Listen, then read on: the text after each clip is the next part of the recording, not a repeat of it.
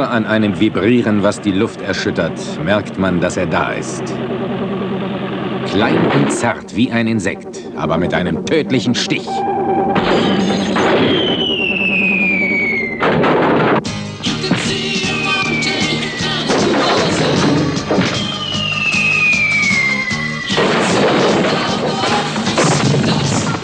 Eine, eine Granate, eine Granate hat unseren Spieler mit der Nummer 21 vom Platz gefetzt. Aus gesundheitlichen Gründen möchte ich den Spielführer bitten, das Spielfeld räumen zu dürfen. Äh.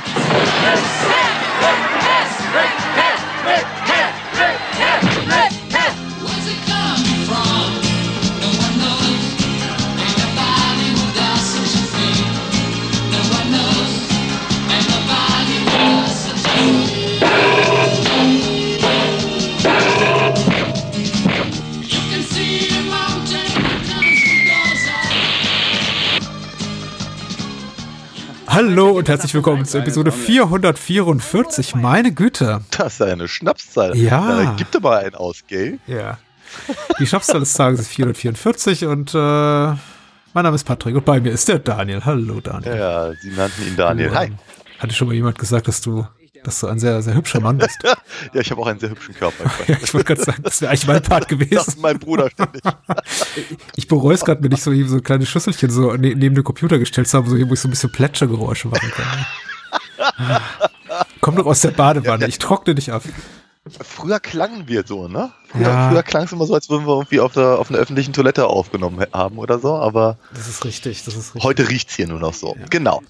Ja. Über was reden wir denn heute eigentlich? Über was reden wir denn heute? Ich bin mir gar nicht sicher, der wievielte Schulmilitärreport äh, es ist, den wir besprechen. Es muss der dritte oder vierte sein ich in glaub, der, der äh, Chronologie. Das, ich hätte ja, glaube ich, der zweite gesagt. Oder hatten wir außer dem ersten überhaupt mal einen anderen? Ja, ja, ja. Ich glaube, den, den, den fünften oder sechsten oder siebten. Okay. Ja, ja, mit den Gerichtsverhandlungen und so. Ach ja, richtig. Da, da war ja was. Du hast ja völlig recht. Okay. Ist noch gar nicht Dritter so oder vierter ist doch voll in Ordnung. Ja, ja. Gott, die, das, das ist doch alles irgendwie im Fluss. Das, das äh, verschwimmt so. Mm.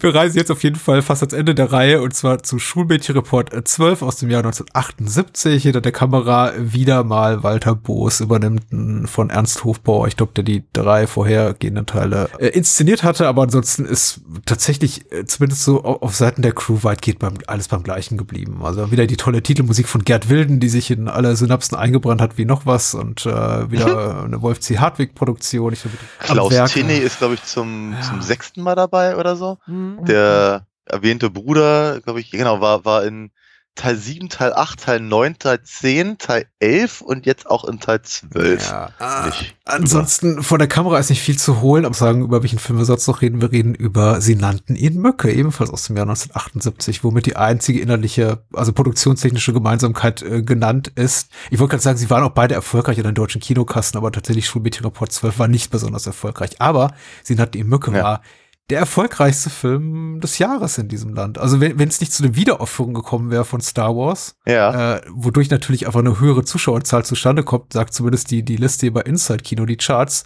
wäre, ja. sie nannten ihn Mücke, immer noch der erfolgreichste Film des Jahres 1978 in bundesdeutschen Kinos gewesen. Krasse Nummer. 5,3 mhm. Millionen Zuschauern. Ich glaube, Star Wars hatte 4,8 1978. Und dann kamen eben natürlich hier die, die erneuten Screenings dazu, irgendwie 80, 81, dann irgendwie ja. 97 die Special Editions und dadurch, dadurch hat sie irgendwie aufaddiert auf über, auf über 6 Millionen. Aber ja, ja. allerdings, ne, Bud Spencer mhm. unter der Regie von Michele Lupo auf Platz ja. Numero uno. Mhm. Im italienischen Original Lo chiamavano Bulldozer über äh, einen Titel, über den wir auch gleich vielleicht noch reden sollten. Richtig, weil ich meine, ka kaum, kaum ein Wort wird, wird mehr genannt als Bulldozer, ja. nur nicht im deutschen Titel. Das hatte mich, das hatte mich ehrlicherweise schon bei, bei, der, bei der ersten Sichtung und was mhm. in den 80ern, als der mal im Fernsehen lief, schon stark gewundert. Ja. Das äh, ähm, Oliver Onions äh, Lied Bulldozer ist ja hyperpräsent, möchte ich sagen. Mhm. Ganz, ganz am Anfang werden ja die De Angelis-Brüder eben als, als äh, Musikmachende genannt, logischerweise. Aber ehrlicherweise habe ich kaum wirklich Musik gehört. Ich habe nur dieses, dieses, dieses Musikstück gehört. Dafür aber 30, 40 Mal. Immer mal ein bisschen angespielt, dann wieder, wieder, wieder ausgeklungen, dann kommt's wieder, dann, dann wissen, gerade geprügelt wird oder weil Bud Spencer einfach nur die Straße runterläuft. Und ja, wie gesagt, sie haben äh, aus, aus diesem Drei-Minuten-Song haben sie irgendwie alles rausgeholt, was eben so eine äh, 110 Minuten äh, Filmversion im Original zumindest ähm, hergibt. Die deutsche Fassung hat nur 97, aber trotzdem. Ja, ja. der ist gar nicht so kurz, ist mir auch aufgefallen.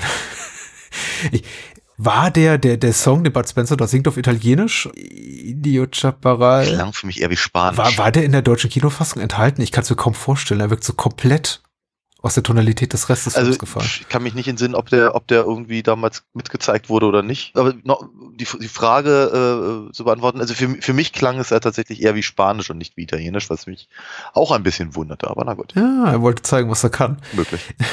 Weil du sagst, die deutsche Fassung ist, ist, ist deutlich kürzer. Ich habe die lange Fassung gesehen, die mittlerweile verfügbar ist. In welcher Form hast du ihn denn gesehen? Mm, ich habe ehrlicherweise nicht darauf geachtet. Ich habe hab ihn auf Deutsch gesehen ja, und ich habe ihn auf Netflix gesehen, also in welcher Fassung er auch immer bei Netflix rumliegt. Ah, okay. Das ist die Fassung, die ich gesehen habe. Ich habe ihn auch gestreamt. Also Sky Abo hat sich auf jeden Fall gelohnt. Danke doch mal an Menschen, die uns für Patreon und Steady unterstützen. Nachdem ich jetzt schon Triple X bei Sky gucken konnte, ich schimpfe immer so viel über Sky und äh, The Game für unsere letztwöchige Bonusfolge konnte ich auch, auch, diesen Film jetzt bei Sky gucken. Also das waren gut investierte 10 Euro, muss ich sagen. ich schimpfe immer viel über Sky, weil es ein beschissener Streaming-Service ist, aber also technisch. Aber die haben anscheinend genau die Filme, über die wir gerade reden wollen. Okay. Aber ich wunderte mich eben bei der äh, Szene, der er singt, dachte ich mir, das ist so der klassische Fall von, das wir jetzt mal für die deutsche Kinofassung raus. Möglich. Weil die ist eben nicht lustig. Du hast eben nee. nicht die äh, typisch Bud Spencer, äh, typisch Bud Spencer Synchronstimme hier, Marquis oder, ja. oder, oder Hess. Ich glaube, in dem Fall ist es Hess, ne? Äh, nee, Marquis. Okay, Marquis. Siehst du? Gerade, geradeaus daneben gegriffen. Und äh, sie wirkt irgendwie so komplett rausgefallen und äh, dachte, okay, das fehlt garantiert in der deutschen Fassung. Aber die, ich kann mich auch nicht daran erinnern, an, an dazu mal, weil ich habe den Film jetzt auch seit 30 Jahren nicht mehr gesehen. Ernsthafterweise, ich vermute mal, es geht mir ähnlich, aber mhm. ich habe ihn irgendwann mal relativ relativ häufig gesehen.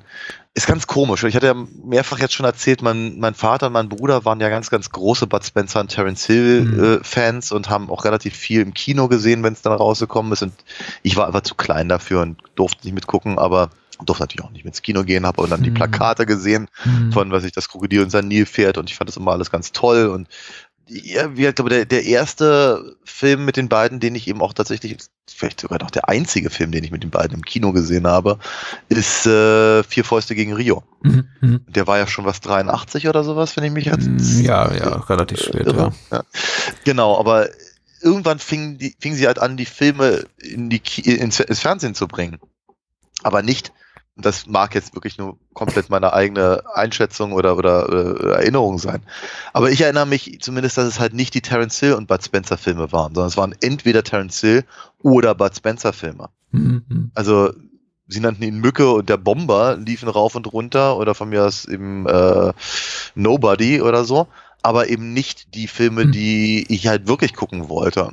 Dafür liefen diese aber relativ häufig ja, nochmal, nur in meiner, nur in meiner persönlichen Erinnerung mag auch sein, dass es einfach daran liegt, dass wir halt hier in, in Berlin ähm, äh, ja fünf Sender äh, reinbekommen haben mit den mhm. beiden äh, DDR-Kanälen äh, mit dazu und die sich halt die hin und her geschoben haben und wenn es nicht auf dem einen Kanal lief, dann lief es auf dem anderen oder in der Wiederholung im dritten. Mhm. Ja, entsprechend waren, waren so eine Sachen halt relativ häufig dann an, anzusehen. Und sie nannten ihn Mücke, hat also dafür äh, mich etwas ganz, ganz furchtbar Nostalgisches, mhm. weil ich ihn eben als Kind ganz häufig gesehen habe und ich fand ihn halt hoch inspirierend, die ganze Story rund um die, die Versagertruppe, die irgendwie hoch, hochgepusht werden, damit sie in, dann äh, gegen die äh, amerikanischen Soldaten spielen können und überhaupt das, mein Interesse an sowas wie Baseball und im, hier in dem Fall Football war halt sehr, sehr hoch damals, weil ja. es eben etwas ist, was man auch äh, wenig gesehen hat, zumindest nicht live oder, oder ähm, hätte, hätte spielen können, aber es wurde halt ständig und überall referenziert. Also siehe einfach, keine Ahnung, all die, all die Peanuts-Episoden, in denen, in denen Lucy den Football wegzieht oder, ja, äh, ja. Charlie, Charlie Brown mit Peppermint Patty mhm. auf dem, auf dem, auf dem Baseball Diamond steht oder so. Also diese ganzen Sachen, das hat mich halt hoch interessiert mhm. und dann kam also noch, auch noch Bud Spencer dazu und darf jetzt auch Football spielen, fand ich natürlich eine ganz, ganz tolle Nummer. Ja, ja, ja. Also ich finde diese ganzen Bud in einem US-Setting Filme waren so das, was ich heute wahrscheinlich als Uncanny Valley beschreiben würde. Und ohne damals mal einen Finger drauf legen zu können, fühlte sich das alles immer so ein bisschen merkwürdig an, weil ich wusste, Geschichte eben darum, dass er italienischer Schauspieler ist und dass er eben auch in italienischen Western mitgespielt hat und dann hat er eben auch noch diese Marquis oder äh, Hess-Synchronstimme, die halt deutscher geht's einfach nicht mehr. Also kartoffeliger geht's einfach nicht mehr im besten Sinne. Hat mir einfach ja. Spaß gemacht, aber er passt irgendwie nie so rein als äh, Sheriff einer Kleinstadt oder als äh, ja, ja. Äh, Cop auf den Straßen Miamis. Ja gut, hier, hier hier ist er immer in Italien. Das ist, das, Richtig, das, das genau. passt schon mehr. Das, das, das fühlt sich für mich irgendwie richtiger an. Andererseits haben mich für, mich immer so die Bud Spencer Filme, wo er eben nicht auf heimischem Terrain, also nicht in Italien, war die große Faszination ausgeübt. Also ich habe wirklich vor allem die beiden genannten Filme, die einen hast du bereits auch genannt, die Miami Cops äh, gesehen früher und äh, der Große mit seinem außerirdischen Clan. Ich glaube, die Geschichte habe ich ja. schon mal erzählt, als wir über Krokodil ja. Sanilfeld sprachen. Das war also für mich der Go-To Bud Spencer Film in meiner Kindheit und frühen Jugend, möchte ich mal sagen. Zu Ungunsten fast aller anderen Produktionen, zumindest seiner, seiner Solo-Filme, die ich ähm, immer, immer brav ignoriert habe. Also ich habe die auch mal gesehen, auch diesen habe ich mal gesehen, aber ich glaube nur ein einziges Mal und ich habe mm. kaum eine wache Erinnerung daran. Und umso glücklicher war ich jetzt zu sehen, dass im Grunde fast alles Personal vor dir der Kamera hier auch wieder beteiligt ist, die, die, auch äh, ein Jahr später an der Groß mit seinem außerirdischen Klein beteiligt waren. Also wir haben ja, Michele ja. Lupo, wir haben das Drehbuch ist glaube ich auch immer von den gleichen Autoren, äh, Musik von den De Angelis Brüdern, also unter ihrem, ich glaube nicht unter ihrem Alias Oliver Onions, ich glaube hier unter ihrem echten Namen. Aber eben Bud Spencer, Raimund Harmsdorf, Joe Bugner ist hier drin. Spielt auch alle ähnliche Rollen wie in dem Film ein Jahr später. Ja. Und dachte, ach, das wird eine, wird eine gute Nummer. Ja. Und, äh, meine Hoffnung wurde äh, auch fast nicht enttäuscht. Also ich habe mich tatsächlich ganz wohl gefühlt mit dem Okay. Film. Wie ging's dir ja, denn Wiedersehen? Ich, ich glaube, Wohlfühlen ist durchaus ein guter Punkt, aber auch nicht mehr als das, mhm. habe ich so das Gefühl. Weil mich, mich, mich hatte er jetzt beim, beim Wiedersehen Nee, enttäuscht hat er mich auch nicht. Aber er hat mich nicht so begeistert, wie ich gehofft habe, dass mm. er mich hm. begeistern würde. Mm. Weil, ja, ich habe ich hab halt nun mal diese, auch diese nostalgische Verbindung dazu. Irgendwie, weiß ich nicht, keine Ahnung. Ich habe das Gefühl, der, Film greift mich nicht, er packt mich nicht wirklich. Ja. Und er, äh, obwohl, obwohl er genug Punkte hat, die ich halt einfach äh, cool finden sollte. Ich meine, der, der Bulldozer-Song ist halt echt klasse, aber ja. nach dem 30. Mal vielleicht auch nicht so sehr.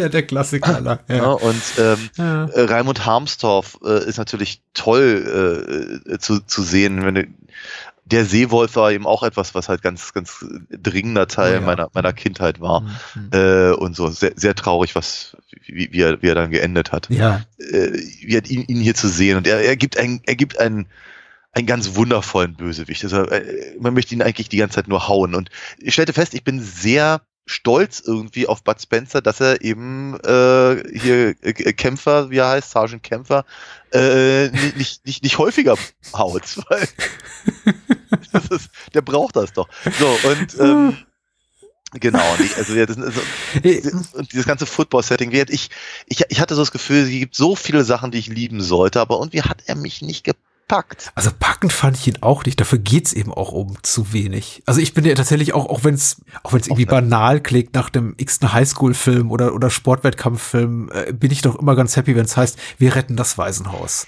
oder wir retten das Schulmaskottchen oder wir retten zumindest irgendwas. Aber hier geht's eben tatsächlich um gar nichts. Hier geht's darum, die Ehre zu retten von ein paar Kleinkriminellen.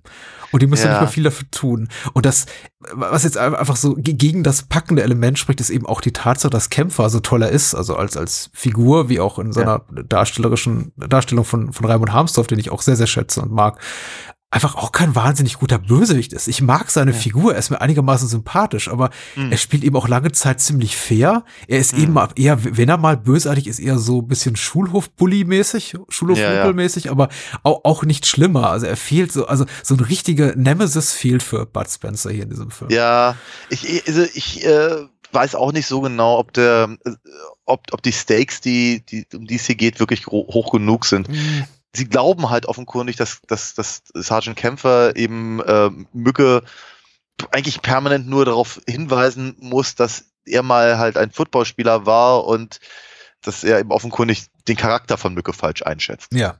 Und das ist halt letztendlich der gesamte Konflikt zwischen den beiden. Und denkst du bei mir, hm, weiß ich nicht. Also, ja, hast halt irgendwie mal beim Betten verloren. Das ist so, hm, keine Ahnung. Bringt, äh, bringt's halt nicht so richtig.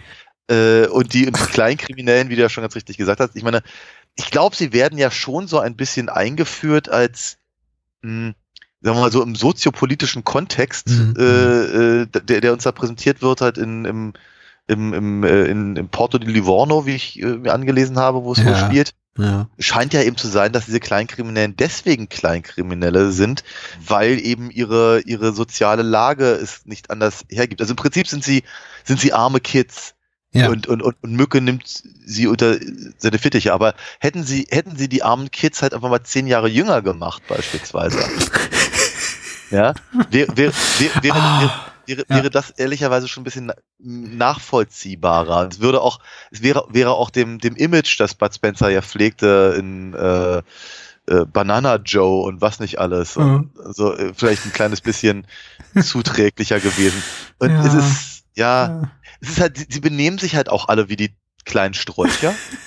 was irgendwie ganz süß ist, aber ich meine, die sind halt alle irgendwie, keine Ahnung, 40? 30? Ja, ja, ja. So, knirscht im Gebälk und mh, hm, ja, ja, naja. Ich, ich, ich muss ein bisschen schmerzerfüllt kichern, weil tatsächlich dein, dein, äh, deine kritischen Worte wie ein, ein, ein gut geschliffenes Messer äh, treffsicher in die, in, auch in meine Wunden schneiden. Das ist, äh, ja, ja, die, die, also dieses Schmerzgefühl, was ich beim Schauen des Films hatte, geht irgendwie auch genau in die Richtung, dass ich mir dachte, okay, warum die, warum nicht äh, Jungs irgendwie von der Straße in wirklich jugendlichem Alter? Warum sind das alles schon so abgehalfterte, abgerockte Typen?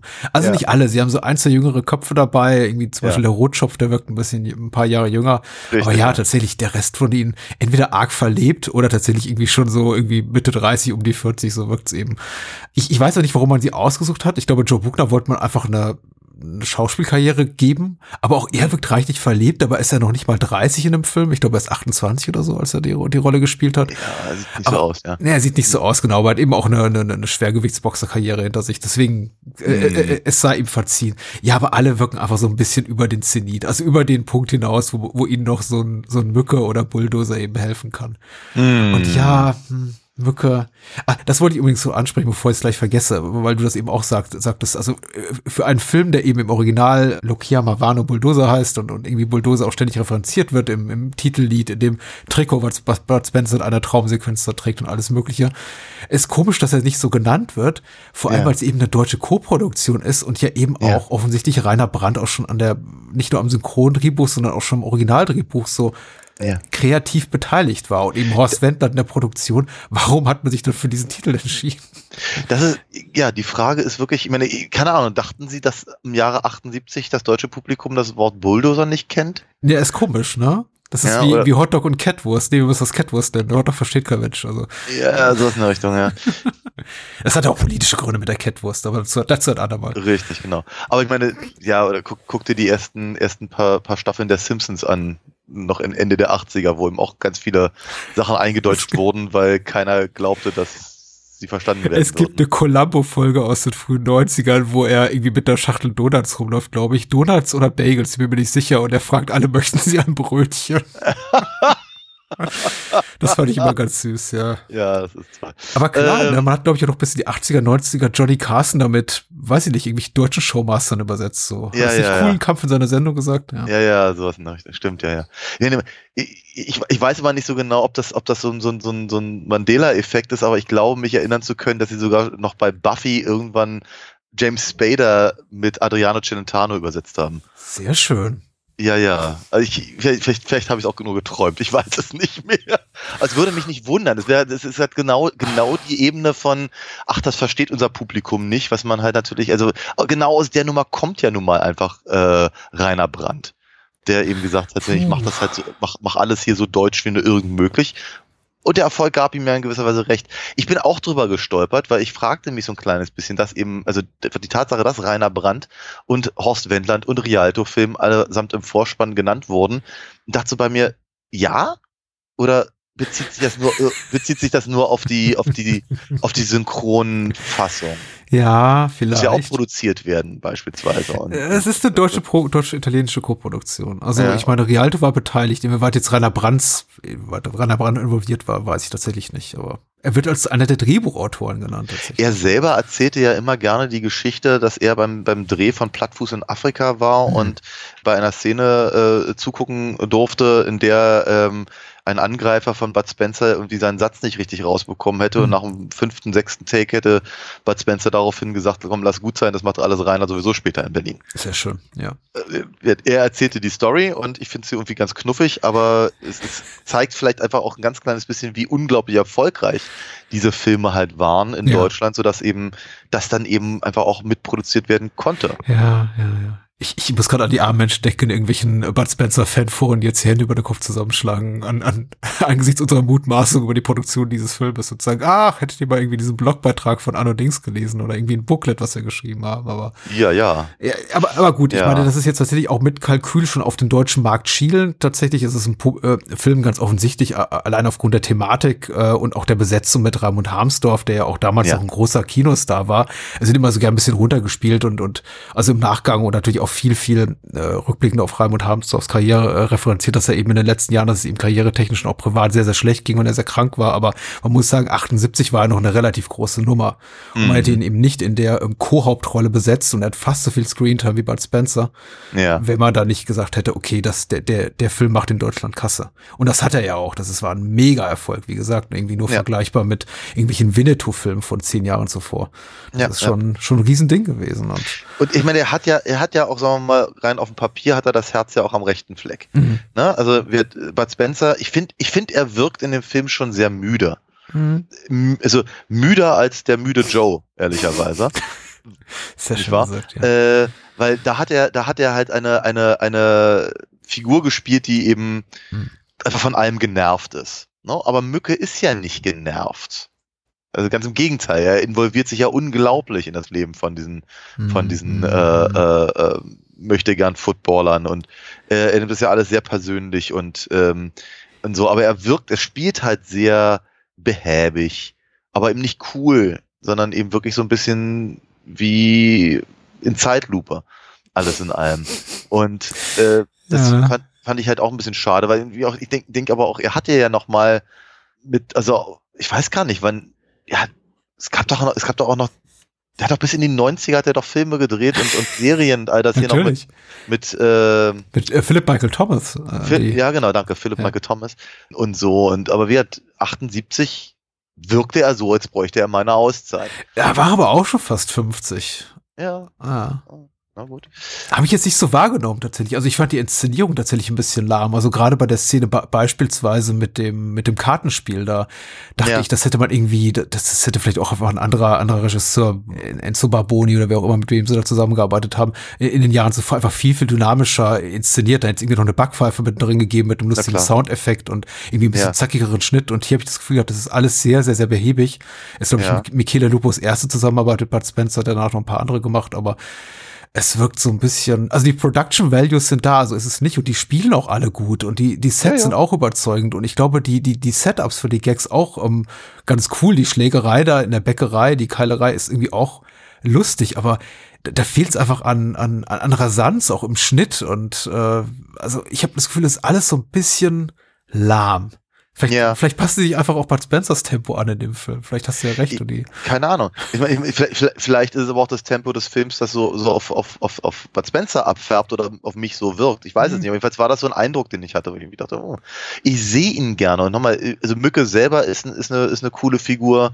Äh, die Idee zumindest seiner, seiner Protégés. So Maschinenbord. Ach so, ja, okay. Ich dachte, du meinst das Maschinenbordteil, was er braucht, ja. Das ist auch süß, ja. Das ist eine lustige ja. Sache gewesen. Aber ähm, Nee, ich meine, seine Protégés ist auch das funktioniert. Deswegen sage ich, der Film hat, den, hat das Herz am rechten Fleck, weil es eben, das Setting ist gut. Der ganze Football-Kram ist gelungen und passt ja auch durchaus in gewisser Weise zu einfach der Statur von Bud Spencer. Raimund Harmsdorf ist gut, wenn er auch, sagen wir mal, nicht nicht wirklich abgrundtief böse ist, aber er ist halt, sagen wir, er, er gibt halt alles in dem Film und deswegen kann man ihn, glaube ich, durchaus als Gegenspieler ernst nehmen. Ja. Diese ganze Nummer, die letztendlich nur auf das, auf, auf, auf das äh, Hochrecken der Faust am Ende äh, mhm. zugeschnitten ist äh, und so. Äh, nochmal, alles, alles total Verbene. Es ist funktioniert und es ist sehr, sehr, sehr, sehr, sehr schön und so nochmal auf dem Papier, aber der Film greift mich trotzdem nicht richtig. Ah. Ich frage, ich, ich frage mich wirklich, woran es liegt. Ich meine, diese, die, die, die, die, die lahme Inszenierung mag ein Punkt sein. Vielleicht ist es eben auch einfach die, mh, die benötigte Pause von Bud Spencer oder sowas. Welches liegt einfach die Tatsache, dass Terence Hill fehlt. Man weiß es nicht. hm. äh, keine Ahnung, aber ich, ich, ich stellte halt wirklich fest, wie ich irgendwie dachte, also erstens stellte ich fest, ich verwechselte den die ganze Zeit mit der Bomber. Ja. Weil ich glaube, die Story ist auch sehr, sehr ähnlich. Ja. Glaube auch, ja. Und ähm, ja, weiß ich nicht, keine Ahnung. Ich saß da und dachte bei mir, jetzt müsste doch eigentlich langsam mal was, was richtig, richtig Gutes kommen. Und dann sah ich halt ja. eben wie äh, halt Set Pieces und, und, und Vignetten, die Potenzial hatten, aber irgendwie, naja, mich einfach nicht richtig geriffen. Und im Übrigen, diese Papageien gingen mich auf den Sack. Die Papageien gehen mir extrem auf den Sack. Äh, das andere, was mir massiv auf den Sack geht, und ich, ich komme dann auch gleich zu den Sachen, die mir wirklich gut gefallen haben, ist, dass einfach ein unglaubliches Gewese daraus gemacht wird aus Bud Spencers lange Zeit mutmaßlichen Gründen, warum er seine Football-Karriere aufgegeben hat, bis dann eben sein großer Monolog kommt, dass er es irgendwie aus ethisch-moralischen Gründen getan hat und der Sport sei irgendwie so korrupt und er wolle da nicht mehr mitmachen und so weiter und so ja. fort. Aber es ist halt irgendwie, es wird unglaublich lange angeteasert und dann so um Minute 60, 70, 80, ich habe nicht auf die Uhr gesehen, aber es ist relativ mhm. spät im Film, kommt dann ab diese, diese Szene da mit äh, Joe Pugner und mhm. ich dachte mir so, ach, das, oh, deswegen, das ist, ja, ja. das ist das große Drama so von wegen, ja. du warst irgendwie erfolgreicher Spieler und hast dann irgendwie eine verfluchte Midlife-Crisis bekommen und gesagt, okay, nee, nicht mehr mit mir. Ja, also ich weiß nicht, jetzt gerade aus so einem WM-Kontext habe ich mir das angesehen. Ich gucke, ich gucke keine WM, aber ich habe dann irgendwie auch gedanklich diese Fußballmillionäre im Kopf und denke mir so, oh ja, ich fühle euch so, Jungs, ihr habt so schwer, ihr habt so schwer. Das ist irgendwie, also klar, Mücke ist ein bodenständigerer Typ. Ich mag auch Bud Spencer. Es ist, es ist alles fein. Er ist eine sympathische Figur, aber die Geschichte hat einfach überhaupt kein dramaturgisches Gewicht. Ich wünsche, da wäre einfach in seiner Vergangenheit vielleicht auch mal jemand gestorben oder er hätte gesagt, ich habe irgendwie meinen kleinen Jungen immer vernachlässigt oder irgendwie meine Ehe ist dabei ja. hops gegangen oder irgendwas. Außer, ja, ja. Ähm, ja ach, das hat mich alles genervt und dann bin ich einfach gegangen. ja, ja, ja, ja. Aber gut, er ist jetzt Schifffahrer, also er ist jetzt Schiffer und Fischer und das ist ja irgendwie auch cool. Dafür kriegen wir so ein Cold Opening hier à la Bond in den ersten ein, zwei Minuten, was ich ja ganz cool fand, ehrlich gesagt. Das äh, versprach auch eine ganze Menge, weil es so schön ab, also absurd war. erst, erst, erstens sah es ein bisschen aus, als wäre es teuer gewesen. Mhm. Na gut, war vermutlich einfach ein Spielzeug in der, Badewanne, aber äh, trotzdem irgendwie, ne, es ist eine, eine lustige Idee, eine, eine, eine äh, der klassische Bud Spencer-Idee, dann kommt eben das äh, Periskop durchs Boot und guckt ihn direkt an, der darf's hauen, ja. alles so, so gewohnt wie schön. Dann der tolle Song, mhm. dann die ganzen, die, die, die, die Credits, die halt äh, lauter bekannte Namen uns zeigen und so. Das, äh, das, das, das machte mir richtig viel Freude und, und mhm. äh, auf, auf, auf den Film. Und auch, auch die, die, die allererste Szene, wenn er eben in der, in der Bar ist und sein, sein, sein Omelett mit was hat er gesagt, 20 Eiern äh, isst. Ja. Funktioniert auch schön und gut. Man, man wünschte sich, es wäre ein Bohnen mit Speck, aber na gut. Äh, Keilerei, äh, Schab Schabernack von dem Rotschopf und so, alle super. Dann zwischendurch die bekloppten Papageien. Mhm. Na gut. Und dann haben wir gleich auch, auch eine richtig starke Szene, wenn er überfallen wird. Ja. Ich dachte mir, das ist, das ist so, das ist so eine, so eine, so eine gut geschriebene und auch gut gespielte Szene, die halt in sehr, sehr kurzer Zeit uns zeigt, mit was für einem Typen wir hier zu tun haben. Nicht, dass wir es nicht vorher auch in gewisser Weise schon erfahren hätten durch die Szenen, die davor kamen, aber dass er eben äh, von diesem, von diesem jungen möchte gern Ganoven überfallen wird und er im mhm, Prinzip mhm. eben, wir wissen ja, ich meine, es ist Bud Spencer, er könnte vermutlich ein, eine Kopfnuss ihm geben und ihn ungespitzt in den Boden rammen, wie er es in anderen Filmen tut, aber er mhm. tut es ihm nicht. Sondern er geht halt auf ihn ein und während er auf ihn eingeht, versucht er im Prinzip so quasi sein Leben zu ändern. Das ist eine, eine sehr, sehr coole Nummer, weil wir wissen ganz genau, aha, der Typ hat eben, sagen wir mal, unglaubliche Kräfte, aber er setzt sie halt nur dann ein, wenn es wirklich notwendig ist, weil er eben ansonsten sich um seine Mitmenschen sorgt. Natürlich. Halt, so, und das ist, das ist halt einfach eine ganz, ganz, ganz, ganz starke Sache. Aber dann driftet es halt sehr schnell ab, weil ganz viele Dinge wiederholen sich. wir, wir, mhm. wir, wir, wir, haben immer ja. wieder, die, die, die, Amis kommen, die Papageien kommentieren das äh, und, die, und die italienischen Rabauken versuchen gleichzeitig irgendwie Geld mit ihnen zu machen, verlieren aber Geld an sie und ähm, ähm spielen ihnen dann Streiche. Und das haben wir, glaube ich, in, der, in, dieser Variante fünf, sechs Mal in diesem Film. Hast du verstanden, warum die Amerikaner immer Indianer genannt werden in diesem Film? Nein. Ist es lustig? Nein. Ja, ich dachte am Anfang, das sei einfach dieser, dieser Gag der, der nicht so besonders, äh, nicht besonders lustigen Papageien. Ich habe mir auch einfach hier notiert, Papageien, Klammer auf, Scheißidee. Weil, äh, ich meine, das ist einfach, das ist, ich weiß, ich wollte, manchmal sage ich ja etwas wohlwollend, ja, konzeptionell ist das sicher gut, aber in der Umsetzung beschissen. Oder hier muss ich schon sagen, allein schon so auf Drehbuchseite hätte man merken müssen, okay, das ist einfach nicht komisch. Also, weil, klar, das ist im besten Sinne noch ein Familienfilm, er ist jetzt irgendwie nicht, nicht nur ausschließlich für eine erwachsene Zielgruppe, da gehen bestimmt auch viele, viele junge Kids rein mit acht, neun, zehn, elf mit ihren Eltern. Ja. Aber ja, das ist einfach, oh, das ist auch wirklich echt babyhaft. Das ist wirklich Kinderkacke tatsächlich. Und wenn die dann irgendwie auch, noch so, so semi-rassistische Sprüche klopfen. Ich ja. bin, also der Film ist in der Hinsicht, muss ich sagen, nicht so schlimm. Da gibt's ja. viel, viel Schlimmeres. Ich, ich habe ja bei, bei solchen Sachen frage mich immer vor, kann ich das mit meinem Sohn gucken oder kommt da danach sowas wie, ähm, Papa, was ist ein, hm, hm, hm. Und ja, ja. ich muss dann Fragen beantworten. Der, der Große mit seinem außerirdischen Kleinen beginnt ja legendär mit dem Spruch irgendwie, ist drin ist so finster wie in einem Endpunkt Arsch. Und das sind einfach so Sachen, die kann man dann irgendwie kaum noch gucken. Aber äh, das, ja, ja. davon ist der Film weitgehend frei, außer eben von Indianern und Spaghettifressern, mhm. die immer, immer ständig benannt werden. Ich weiß gar nicht, wo ich hin wollte. Der Film ist in der Hinsicht, wollte ich eigentlich sagen, gut guckbar. Und zu der Omelette-Sache wollte ich noch sagen, äh, su super Spruch von Bud Spencer mit den 20 Eiern. Ich muss allerdings auch sagen, eine wirklich dankbare Vorlage für ihn, weil was ist das für eine blöde Frage? Wollen Sie ein Omelette mit ein oder zwei Eiern? Was ist denn das für eine blöde Frage? Also, ja. ist ja selten dämlich. Ich meine, ich habe noch nie ein Omelette aus einem Ei gegessen. Nee. Ich, ich weiß nicht, vielleicht bin ich auch einfach, bin ich maßlos, Daniel? Nein, ich glaube, Aber ich, ich, ich wüsste nicht mal, wie man Omelette macht aus einem einzigen Ei. Sehr vorsichtig. Ich weiß, was ist das für eine blöde Frage? Vielleicht ist es auch irgendwie in der Synchro versaut worden, aber ich dachte mir, okay, was ist das? Selten dämlich. Das ist irgendwie, da ja. fällt mir sofort irgendwie die, die Matt-Kolumne ein mit dann irgendwie kluge Antwort auf so blöde Fragen. ja, ich weiß, das haben wir, das haben wir auch immer wieder sehr gerne gemacht. Aber auch das ist ja schön. Vieles sehr schön in diesem Film. Aber so ein bisschen, es dauert eben auch zu lange. Ja. Es ist, diese, die ganze Motivation der Figuren geht eben auch ein bisschen flöten, habe ich so das Gefühl. Weil ja, ich verstehe, offenkundig geht es denen nicht gut und die Amis äh, benehmen sich da wie eine offene Hose und äh, lassen sich dabei eben ehrlicherweise nicht mal wirklich richtig beklauen. Und dann sind sie immer noch von oben herab und so, dass die, dass die Jungs da äh, nicht so richtig happy drüber sind, verstehe ich durchaus.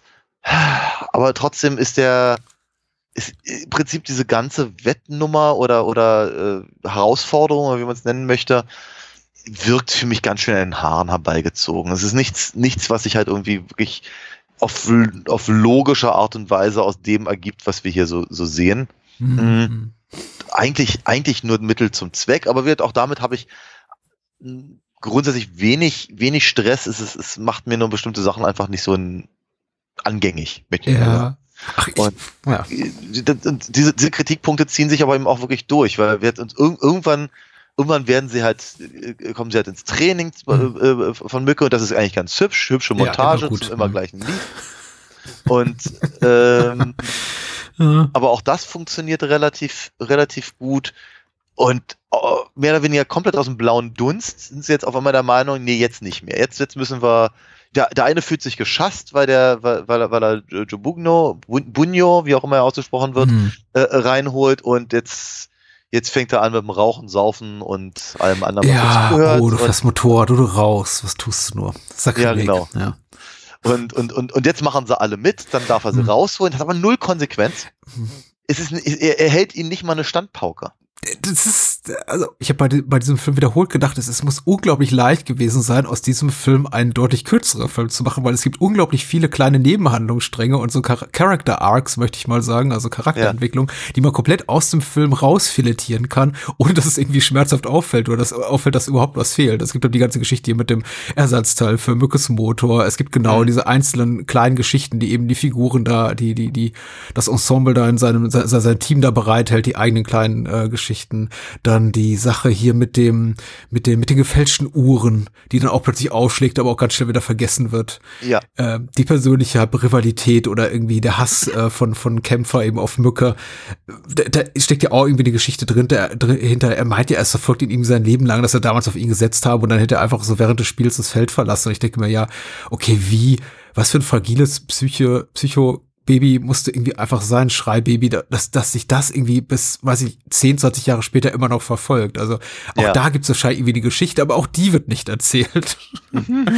Und ähm, ich finde das, also wie gesagt, das trägt zur Unterhaltsamkeit des Films bei, aber es hinterlässt einen eben auch so echt, echt mit dem Gefühl, wenn der Abspann dann läuft, mit dem Gefühl, gerade sehr, sehr leere Kalorien genossen zu haben. Und ich frage mich mm. dann mhm. doch, warum haben wir das jetzt erzählt bekommen? Okay, spielt anscheinend doch keine Rolle. Und vielleicht sollte man irgendwie auch nicht so ein, so ein scharfes kritisches Maß anlegen an Bud Spencer-Film von Michele Lupo. Aber hm? es ist eben, ich meine, am Ende ist es eben doch fast zwei Stunden Lebenszeit, denke ich mir. das, das, das ist der eine Punkt. Und der andere Punkt ist natürlich, ich, ich möchte gerne wissen, warum eben der Film nett ist. Ja und auch gut aussieht und ja auch in gewisser Weise Spaß macht und eben die zwei Stunden sich nicht verschwendet anfühlen für mich, aber warum er mich eben nicht so, äh, so begeistert, wie ich gehofft habe, dass er es täte. Ja. Weil wirklich, als, als wir, als wir geplant haben, über welche Filme wir redeten und irgendwann an den etwas armseligen Punkt kamen, an dem wir nicht mehr wussten, womit wir, womit wir die Schulmädchen paaren sollen. Entschuldige die Formulierung ähm, äh, und ah. gesagt haben, okay, wir nehmen was aus ah. 78, war ich ja, hellauf begeistert. Oh ja, sie nannten ihn Mückel. Das wird bestimmt toll. Und es war halt, naja, eben nicht so super toll. es, war, es, war, es, war, es war nett. Es war, ja. es war, aber wie wir wissen, nett ist der ist die kleine Schwester von Scheiße. Und das ist halt einfach. Äh, das ist, ich finde es halt so schade. Und deswegen möchte ich natürlich schon gerne wissen, warum. Und das, da, da, will ich gar nicht zu kritisch an, an, an einen solchen Film rangehen. Ich möchte aber trotzdem gerne rausfinden, was ist der Grund? Ja. Und all das, was wir bisher genannt haben, mag eben ehrlicherweise da so mit reinspielen. Boah, vielleicht war ich einfach nur scheiße drauf an dem Abend. Ich habe keine Ahnung. Vielleicht, ich kann dir bei der Ermittlung der Gründe tatsächlich gar nicht helfen, weil wie gesagt, ich war immer so ein bisschen lauwarm in Bezug auf die meisten Bud Spencer Filme, äh, mit eben ein, zwei rühmlichen Ausnahmen, oder zumindest solche, die ich als rühmlich erachte und äh, hm. mein, mein Gefühl zu Senatin Mücke hat sich nicht geändert. Ich finde den immer noch ganz okay. Ich finde den irgendwie tatsächlich ganz nett. So ein klassischer für mich wie Film, Schulnote 2 minus, drei Sterne von fünf, zweieinhalb Sterne von vier, keine ja. Ahnung. Ich habe mich gut amüsiert, aber ich muss den jetzt auch bei so weit nicht wiedersehen. Es ist hm. exakt das, was ich erwartet hatte, mit einigen Längen mehr, als ich mir erhofft hatte tatsächlich. Und ja. aber dadurch, dass ich eben viele bekannte Gesichter gesehen habe und bekannte Stimmen gehört habe, das hat es mir eben dann tatsächlich einfach, das hat mich vertröstet. Ja. Ich, ich fand ein bisschen wenig Bud Spencer Action einfach. Es gab, ähm, es gibt einfach diese eine große Keilerei, die relativ spät ist in dem Film, eben in der quasi der Pizzabäckerei und das irgendwie da holen sie auch das meiste raus aus den Sets, wenn auch irgendwie, wie gesagt, das Editing so ein bisschen lahm ist und die Kameraführung nicht immer geglückt und ich finde irgendwie der Running Gag mit dem Kleinen da, der immer was auf die Mütze kriegt und dann am Ende da in dem, keine Ahnung, was es ist, Sauerteig, Sute, whatever da landet in einem Bottich. Da dachte ich, ja, okay. kann man machen. Dicke ja. sind lustig, kleine Hämpflinge sind lustig, ja, wir wissen es, haha. Mhm. Dicken kannst du nicht machen, weil Bud Spencer ist selber ein korpulenter Mann, also muss, muss er irgendwie den Kleinsten verkloppen. Mhm. Der darf doch mal so zetern wie Rumpelstizien. Genau, aber bis dahin dauert es unglaublich lange und man muss eben sich auch bedenken, viele der äh, zentralen Action-Szenen in diesem Film finden ohne Bud Spencer statt. Der darf zu immer wieder zeigen, was für ein Kraftkerl er ist. Also wenn er da irgendwie eine, ja. eine Autotür zuschlägt, eine, eine, eine, eine Schwingtür, ein Garagentor, ja. das, das, das, das fällt aus dem Rahmen oder geht auf und zu und klappert wie sonst noch was. Aber die richtig große Prügelei, richtig große Prügeleien hat er kaum. Auch die erste große Action-Szene, die ist zwischen den Kriminellen und den Amis. Da ja. sitzt er nur da und löffelt, mampft sein, sein Omelett und guckt zu ja. und ist einfach genervt. Ja. Und dann geht er raus und denkt sich, ach, diese scheiß Kids und verlässt den Raum. Er trinkt noch einen Liter Wein sehr schnell. Ja, das ist, ja, da, da habe ich eben auch. Das war, glaube ich, aber ein Continuity Error, weil in der einen Einstellung ist es noch voll, in der nächsten ist halb leer. Es, ist, es, es wirkt ein bisschen nach, nach Pflichterfüllung tatsächlich. Deswegen wundert, ich, mhm. wundert es mich, dass er nicht eingriff, weil diese Szene, die da vorkommt, genau bei diesem sehr viel Saufen, sehr viel Fressen, ist eigentlich natürlich so ein Bud Spencer Standard. Der irgendwie, der, der ja. ist, ist innerhalb von wenigen Minuten irgendwie zwei ganze Baguettes und zieht sich ein 20 Eier Omelette rein und trinkt dazu irgendwie eine Karaffe Wein. Ja. Mit größtmöglicher Indifferenz oder gespielter Lange Langeweile, wie auch immer, oder authentischer Langeweile, whatever. und ich dachte, okay, aber der Standard wäre doch jetzt, dass er auch tatsächlich eingreift. Aber nee, es endet dann tatsächlich so bei dieser obligatorischen Fressszene. Und ähm, da dachte ja, ich, mh, ja. warum nicht mehr? Ja. Aber dann müssen wir eben noch eine Dreiviertelstunde warten, bis er wirklich kloppen darf. Mm. In der Tat. Ja, von daher. Ich finde es ich, äh, durch, durchwachsen. Wie gesagt, ein, ein, ein netter Film. Der ganze, der ganze Showdown, die 20 Minuten am Ende, wenn, mhm. wenn sie dann eben tatsächlich mal beim, beim Footballspiel sind, der funktioniert dann tatsächlich wieder sehr gut, fand ich. Also da hatte mhm. ich Spaß. Auch da natürlich genau das, was du gerade gesagt hast. Äh, Bud Spencer selber findet nur sehr bedingt statt. Aber umso befriedigender ist es, ist es, wenn er denn tatsächlich dann stattfindet, weil dafür sind wir halt gekommen und dann flügt er eben da durch die Reihen und alle dürfen halt irgendwie in Zeitlupe wegfliegen ja. und äh, mit Koppen, Koppen zusammenknallen und sonst wie. Der, der, der Football darf zerplatzen, alles schön. Ich muss auch ganz ehrlich sagen, ich fand auch tatsächlich dieses, ich meine, dieses ganze Spiel zwar sehr vorhersehbar, war mir mhm. völlig klar, worauf es hinausläuft. Das hätte ich vermutlich gewusst, bevor, also wenn ich den Film auch vorher nicht gesehen hätte. Ähm, aber es war nicht unspannend. Also oder zumindest mhm. nicht uninteressant. Also der, der, Film äh, äh, äh, packt, packt da schon durchaus an genau die ähm, Topoi, äh, äh, mit denen eben reine Sportfilme normalerweise funktionieren und so. Mhm. Ansonsten hatte ich so ein bisschen das Gefühl, also auch gerade diese ganze diese ganze Trainingsmontage und dieses Underdog-Ding, es wirkte so ein bisschen so, als hätten sie gesagt, eigentlich, eigentlich wollen sie gerne Rocky machen mit Bud Spencer, hm. aber sie wollen ihn nicht trainieren lassen, also lassen sie junge Leute trainieren. Ja. Und zwei Jahre später oder drei haben sie dann der Bomber gemacht. Aber wie auch immer. Ich, ja.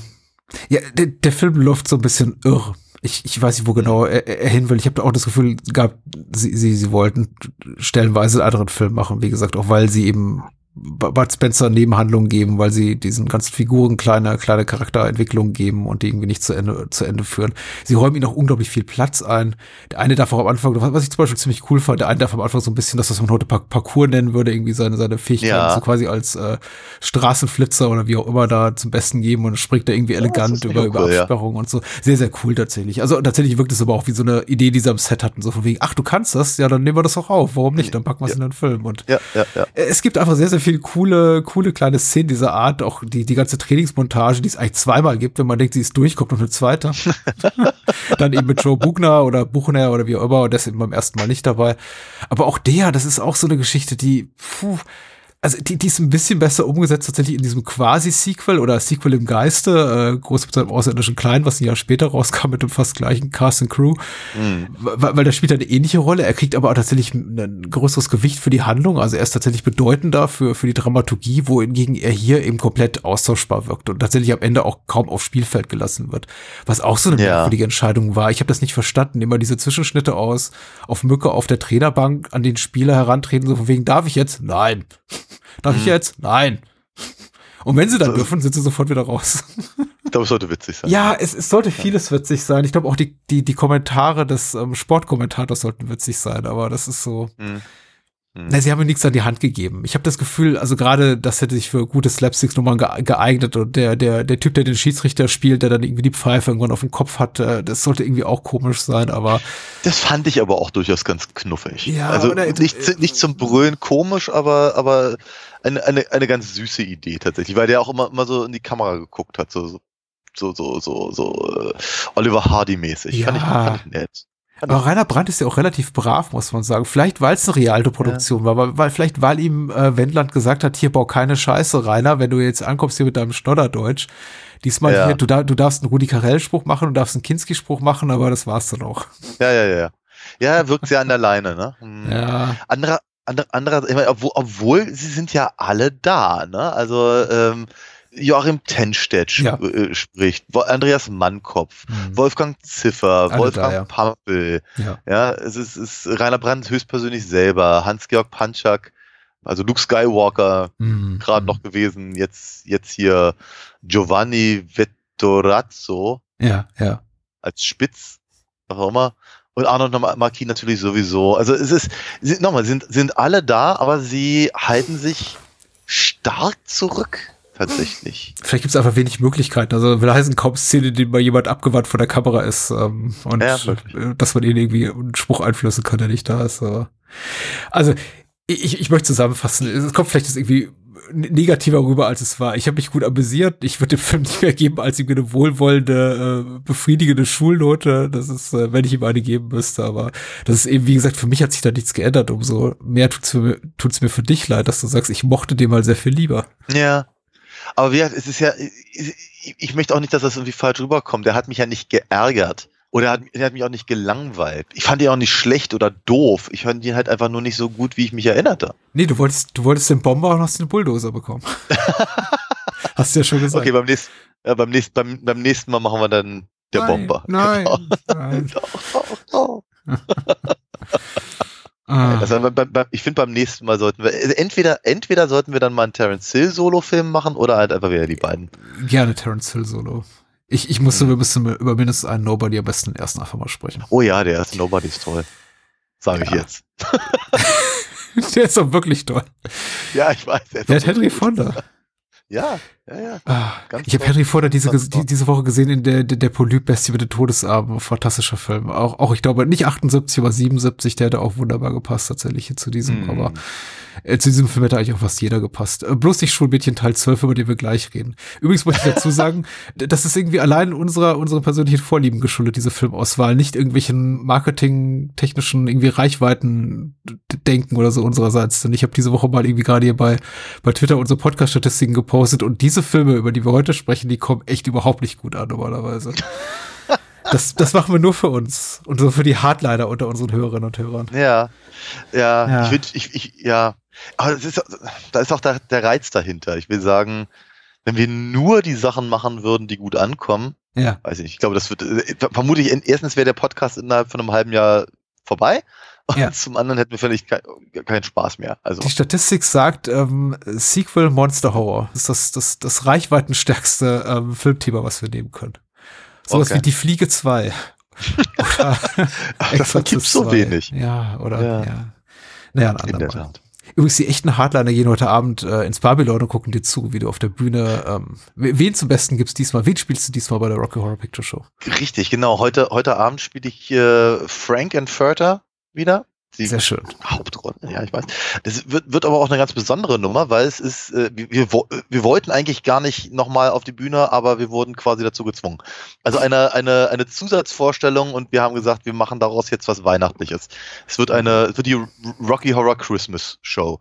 Wir haben uns ein paar, paar sehr, sehr hübsche Sachen ausgedacht, um da so ein bisschen in die Jahreszeit zu kommen und ähm, Genau, das wird, das wird eine, das wird hoffentlich eine ganz coole Nummer und gehe auch stark davon aus, dass es noch Karten gibt. Also wenn das jemand hört und ganz dringend nach Berlin möchte oder in, sogar in Berlin ist, würde ich mich sehr freuen, euch heute Abend zu sehen. Man sollte sich beeilen. Also heute am 2. Dezember ja.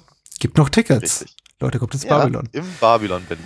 Und sonst so? Wie kann man dich sonst unterstützen? Ach, sonst? Ja, du. Äh, wir müssen das auch nicht machen. Wir können es doch sparen. Doch, doch. Nein, ja. nein, nein. Wenn ich schon mal dabei bin, dann sage ich natürlich auch gerne nochmal meine Webseite an, nämlich alinafox.de, auf der man meine Comics kaufen kann. Das hm. unterstützt mich auch immer sehr gut, weil dadurch kann ich nämlich diesen Quatsch überhaupt weitermachen. Und wenn ich sage diesen Quatsch, dann meine ich auch den Podcast. So. Ja.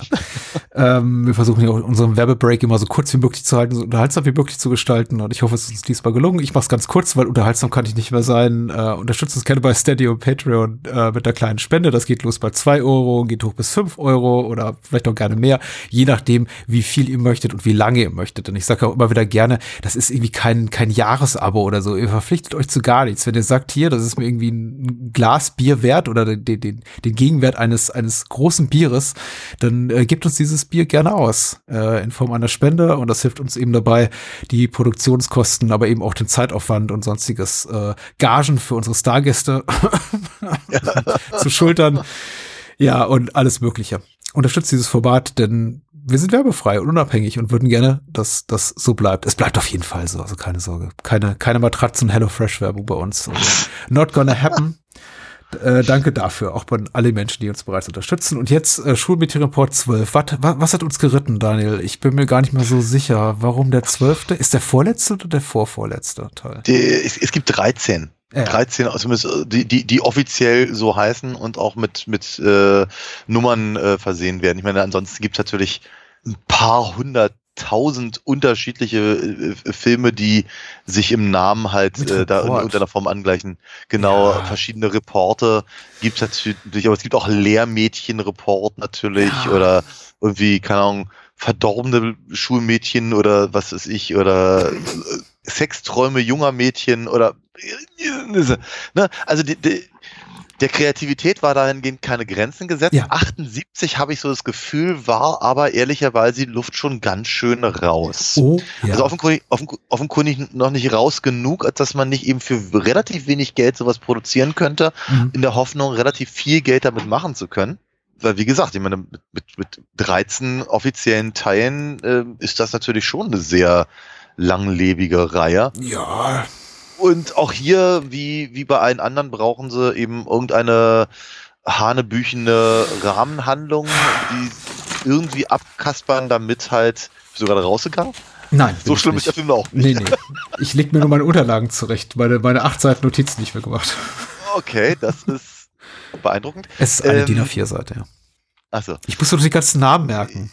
Ich habe teilweise die Namen nicht mal mitbekommen. Nein, sie sind so, unglaublich austauschbar. Worauf ich hinaus wollte, ja. war, dass halt hier in diesem Fall, und ich, ich, ich finde ich finde tatsächlich die, die Idee, warum sie sich jetzt diese Kurzgeschichten erzählen, gar nicht so blöd. Äh, diesmal geht's halt um eine, eine Redaktionssitzung, also ein paar, weiß ich, fünf, fünf ja. sechs fünf, sechs äh, junge, junge Leute treffen sich, um halt zu besprechen, welche Leserbriefe sie in ihrer Zeitung ab, abdrucken. Ist ja. jetzt, ja, ganz ehrlich, also die Idee mit der Gerichtsverhandlung neulich war bekloppter. Aber ah, die war besser. Das ist richtig, aber Wo die Idee war blöder. Und ähm, ich muss dazu gleich was sagen. Ja, ja. ja. Aber wir, also, wir, wir, haben, wir haben halt hier dieses, dieses, dieses vorgeschobene Rahmendingens und jetzt werden halt einfach Reihe nach irgendwelche Sexgeschichten vorgelesen. Maßgeblich. Ja. Ich finde diese ganze Schülerzeitungsredaktionssitzung so für eine wirklich unsterbliche Szene, die die Kinogeschichte eingehen sollte, ist sie schon, aber sie sollte ganz groß geschrieben werden in allen großen Filmbüchern. Das ist, glaube ich, am Ende der der, der vierten Geschichte, die ja ganz traurig endet, mit dem Mädchen, was dann irgendwie so eine Drogen- und Prostitutionskarriere abstürzt und die dann abschließt mit ja. den Worten, vielleicht gehe ich eines Tages den Weg meines Bruders und wir wissen eben äh, von, von vorher, der Bruder hat eben Suizid begangen, sein Leben äh, ja. selbst beendet und äh, die Geschichte endet so und dann, dann eben wieder Schnitt auf die Schülerzeitungsredaktion mit, ähm, ach, das war aber traurig. Naja, egal, welche Briefe haben wir denn noch? also, wir, wir veröffentlichen den ja, auf jeden Fall. Und ich denke mir so, ah, ah, das ist also so, sowas von herzlos. Das ist, ähm, wir, wir suchen ja immer, wir reden ja schon gar nicht mehr über die Pimper-Szenen bei diesen Filmen. Weil wie gesagt, wir haben auch zu viele von diesen Filmen jetzt mittlerweile durch. Wir haben irgendwie Bademeister-Report und irgendwie die Lederhosen durch. Wir haben mehrere Schulmädchen hinter uns und, und hier nicht die Kleppner, sondern die äh, Lass Jucken Kumpel und so weiter. Also das ist ja schon genau. irgendwie der achte, neunte, zehnte Film dieser Art, den wir hier äh, rezensieren. Und es ist natürlich ja. irgendwann komplett langweilig zu sagen, ach, das ist irgendwie stellenweise erotisches Gepimper und das ist einfach nur wie weiß ich, der Duracell-Hase. Ja. Das ist ja alles schon längst egal. Wir fragen uns immer, was sagt das über die gesellschaftlichen Umstände dieser Zeit aus? Und ich muss sagen, wenn das irgendwie so die, die Abgebrühtheit und die, die, die, die soziale Eiseskälte der Jugend äh, porträtieren sollte, dann tut dieser Film wirklich einen guten Job damit. Weil das ist wirklich diese, diese Schülerzeitungsredaktion, die kann ich ja überhaupt nicht ab. Die sitzen da einfach und ist ja tragisch. Ja, ja. Okay, veröffentlichen wir nächste Geschichte. Ich, ich, ich verstehe dich. Aber trotzdem, um, um einen Grund zu finden, um überhaupt Pimpergeschichten vorzulesen hm. oder zu präsentieren, fand ich jetzt Schülerzeitung nicht das Schlechteste. Ja, natürlich, klar. So, aber ansonsten hast du natürlich völlig, völlig recht. Also es wirkte ehrlicherweise ein bisschen so, als hätten sie halt erst diese, diese äh, fünf, sechs äh, Leutchen da gefilmt ohne zu wissen, was eben tatsächlich die Geschichten sind, die da dazwischen pr äh, präsentiert werden. Dann haben sie irgendwas zusammengeschnitten, was vielleicht ein bisschen gepasst hätte. Mhm. Und was, was sowieso nicht irgendwie passt, wurde dann nachsynchronisiert. Äh, was mir, was mir diesmal ganz, ganz stark aufgefallen ist, dass die eben offenkundig wirklich einfach genau das nachsynchronisiert haben, was die Leute da im Film halt erzählt haben. Ich weiß nicht genau, ob die Dinger stumm gedreht wurden aus den Gründen oder oder ob oder ob, ja. äh, ob die auch tatsächlich einen Text hatten, weil traditionellerweise sind ja, sagen wir mal, etwas begabtere Sprecher mm. ähm, zu hören als ähm, ausgerechnet die Schauspieler. Ach, nee, meinst du, die hatten alles nachsynchronisiert oder nur die Szenen der Schülerzeitungsredaktion, oder? Nein, alles. Nein, nein, alles. alles. Tatsächlich, haben, ja. Komplett, ja, ja. Auch man, die man, lustigen man Dialekte das. in der zweiten Episode? Ja, gerade die, ja. Okay, okay, okay. Das sieht und merkt man, dass das eben offenkundig nachsynchronisiert ist. Das sagst aber du, ich habe es nicht gemerkt. Na, okay man sieht aber eben auch, dass sie genau das Gleiche sagen, wie die mhm. Leute, die halt dabei gedreht wurden. Genau. Das finde ich halt, also sagen wir, da hätte man eben, sagen wir, die eine oder andere Chance, glaube ich, nutzen können. Mhm. Ähm, aber gerade, weil, weil, du nämlich sagst, halt in der zweiten Episode diese lustigen Akzente, die sind so schlecht, mhm. die sind so schlecht und so unmotiviert. Aber ich habe immer das Gefühl gehabt, und darüber hatten wir uns ja auch schon mal unterhalten, dass in dieser Lokalkolorit in diesen Lustspielen ganz, ganz großer, ganz, ganz großes Zugpferd gewesen zu sein schien. Ja, ja, dass die jetzt bayerisch reden, dass die jetzt reden wie aus dem Pott, dass eben irgendjemand einen hanseatischen Akzent hat und all das oder einen Berliner Akzent, äh, wenn wir da an die an die ähm, an die Bademeister denken von neulich und so und das ist ich, ich weiß ich weiß kann, ich, ich frage mich halt wirklich, ob das warum warum ist das so? Ist das so, so ist, ist, sind Akzente lustig? Hm? Oder soll es soll, soll sollen die Leute, die das nicht lustig finden, aber sich wie wiedererkennen, ach guck mal, ich komme auch aus Hamburg, der hat einen Akzent oder äh, ja. ich, ich, ich, ich, keine Ahnung. Es ist, es ist unmotiviert, sagen wir mal so. Es ist vieles unmotiviert und man merkt wirklich, sie kämpfen auch damit, ein, ein, auf eine Spielfilmlänge zu kommen. Der Film ist mit nicht mal 80 Minuten relativ kurz geraten. Das war die vorhergehenden ja. Teile auch, aber dieser ist eben besonders kurz. Äh, wiederum aller der Produktion beteiligt haben wir auch zuvor schon gesehen. Walter Boos übernimmt wiederum von äh, Ernst Hofbauer. Der Rest bleibt ziemlich gleich vor der Kamera. Diesmal kaum bekannte Namen, sondern eben auch Menschen durchaus aus dem äh, pornografischen Gewerbe.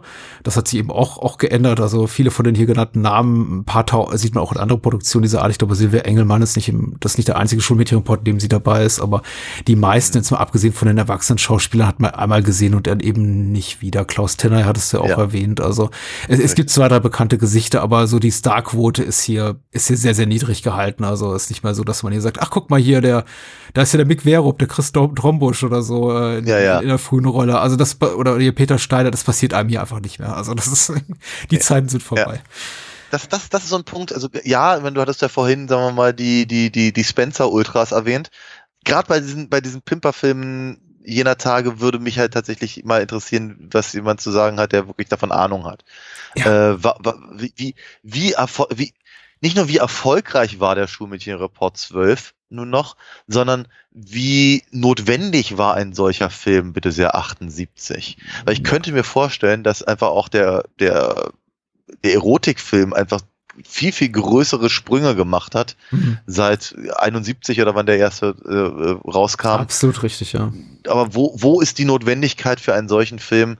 Und was hat er, was hat er tatsächlich noch äh, eingespielt gegenüber seinen Ausgaben? Äh, Fände ich immer nicht uninteressant. Wahrscheinlich immer noch genug. Ich meine, wir werden keine belastbaren Angaben zu Produktionskosten finden, aber er ist mutmaßlich sehr günstig produziert. Das sieht ja wirklich fast in jedem Fall so aus, als sei der erste Take einfach der, der gewesen, den sie auch genommen ja. haben. Es gibt keine aufwendigen ja. Setpieces, die, die auch, auch Drehbuch wirkt tatsächlich wie an einem Nachmittag erdacht.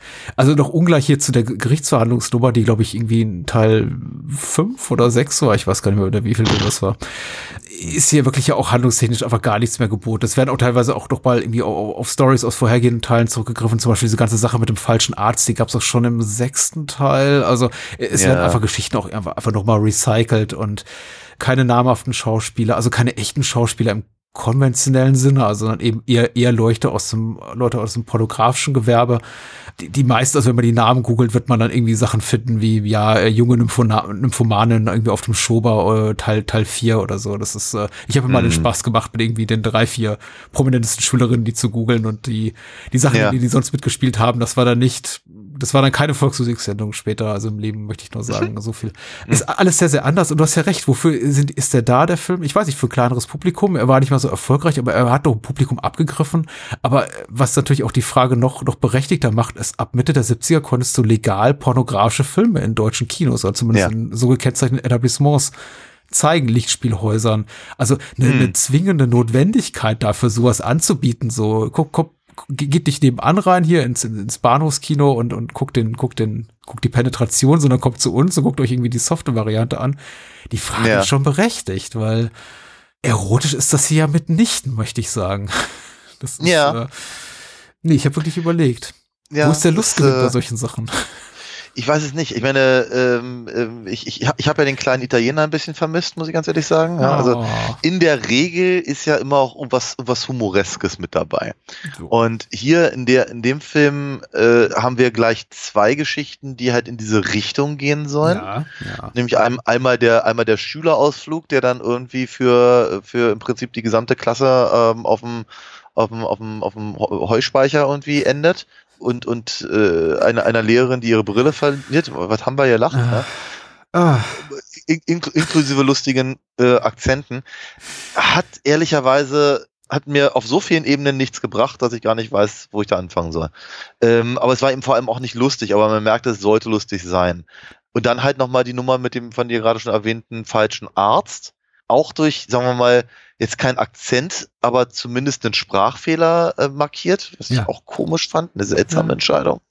Und äh, du, ja, es, es, mag recycelt sein, aber zumindest aus der Geschichte holen sie, glaube ich, noch das, das, das meiste raus in irgendeiner Form. Die Sache aber mit dem Thermometer war ganz lustig. In gewisser Weise, ja, das hatte, das hat, das hat, diese ganze Untersuchungsnummer erinnerte mich ein bisschen an die weirderen Momente von Russ Meyer. Ja. Und da, da, da, dafür, da, dafür war ich ja ehrlicherweise nicht völlig undankbar, hm.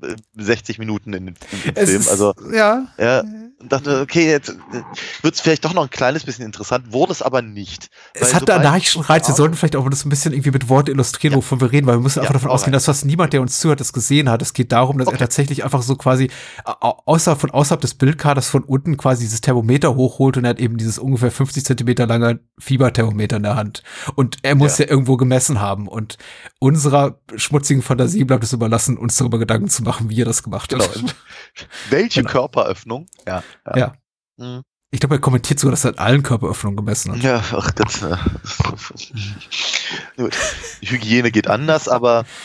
Das ist Dr. Äh, Ballermann, also Dr. Meisentopf, der sich irgendwie, der, der Herr Ballermann, Herbert Ballermann, der sich als Dr. Meisentopf tarnt, ja. Auch sehr lustig. Ja, Lustige Namen richtig. gehen immer.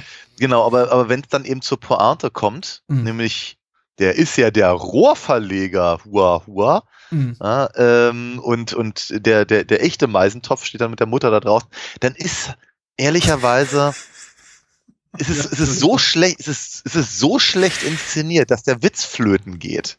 Und da, da es ihnen offenkundig bewusst ist, dass ihnen der Witz gerade abhanden gekommen ist, sind sie der Meinung, na gut, dann drehen wir das jetzt das Ganze jetzt um, dann, dann, dann darf sich jetzt der echte Dr. Meisentopf an der Mutter vergehen. Das ist ja. dermaßen übergriffig, das ist schon nicht mehr lustig. Also von daher.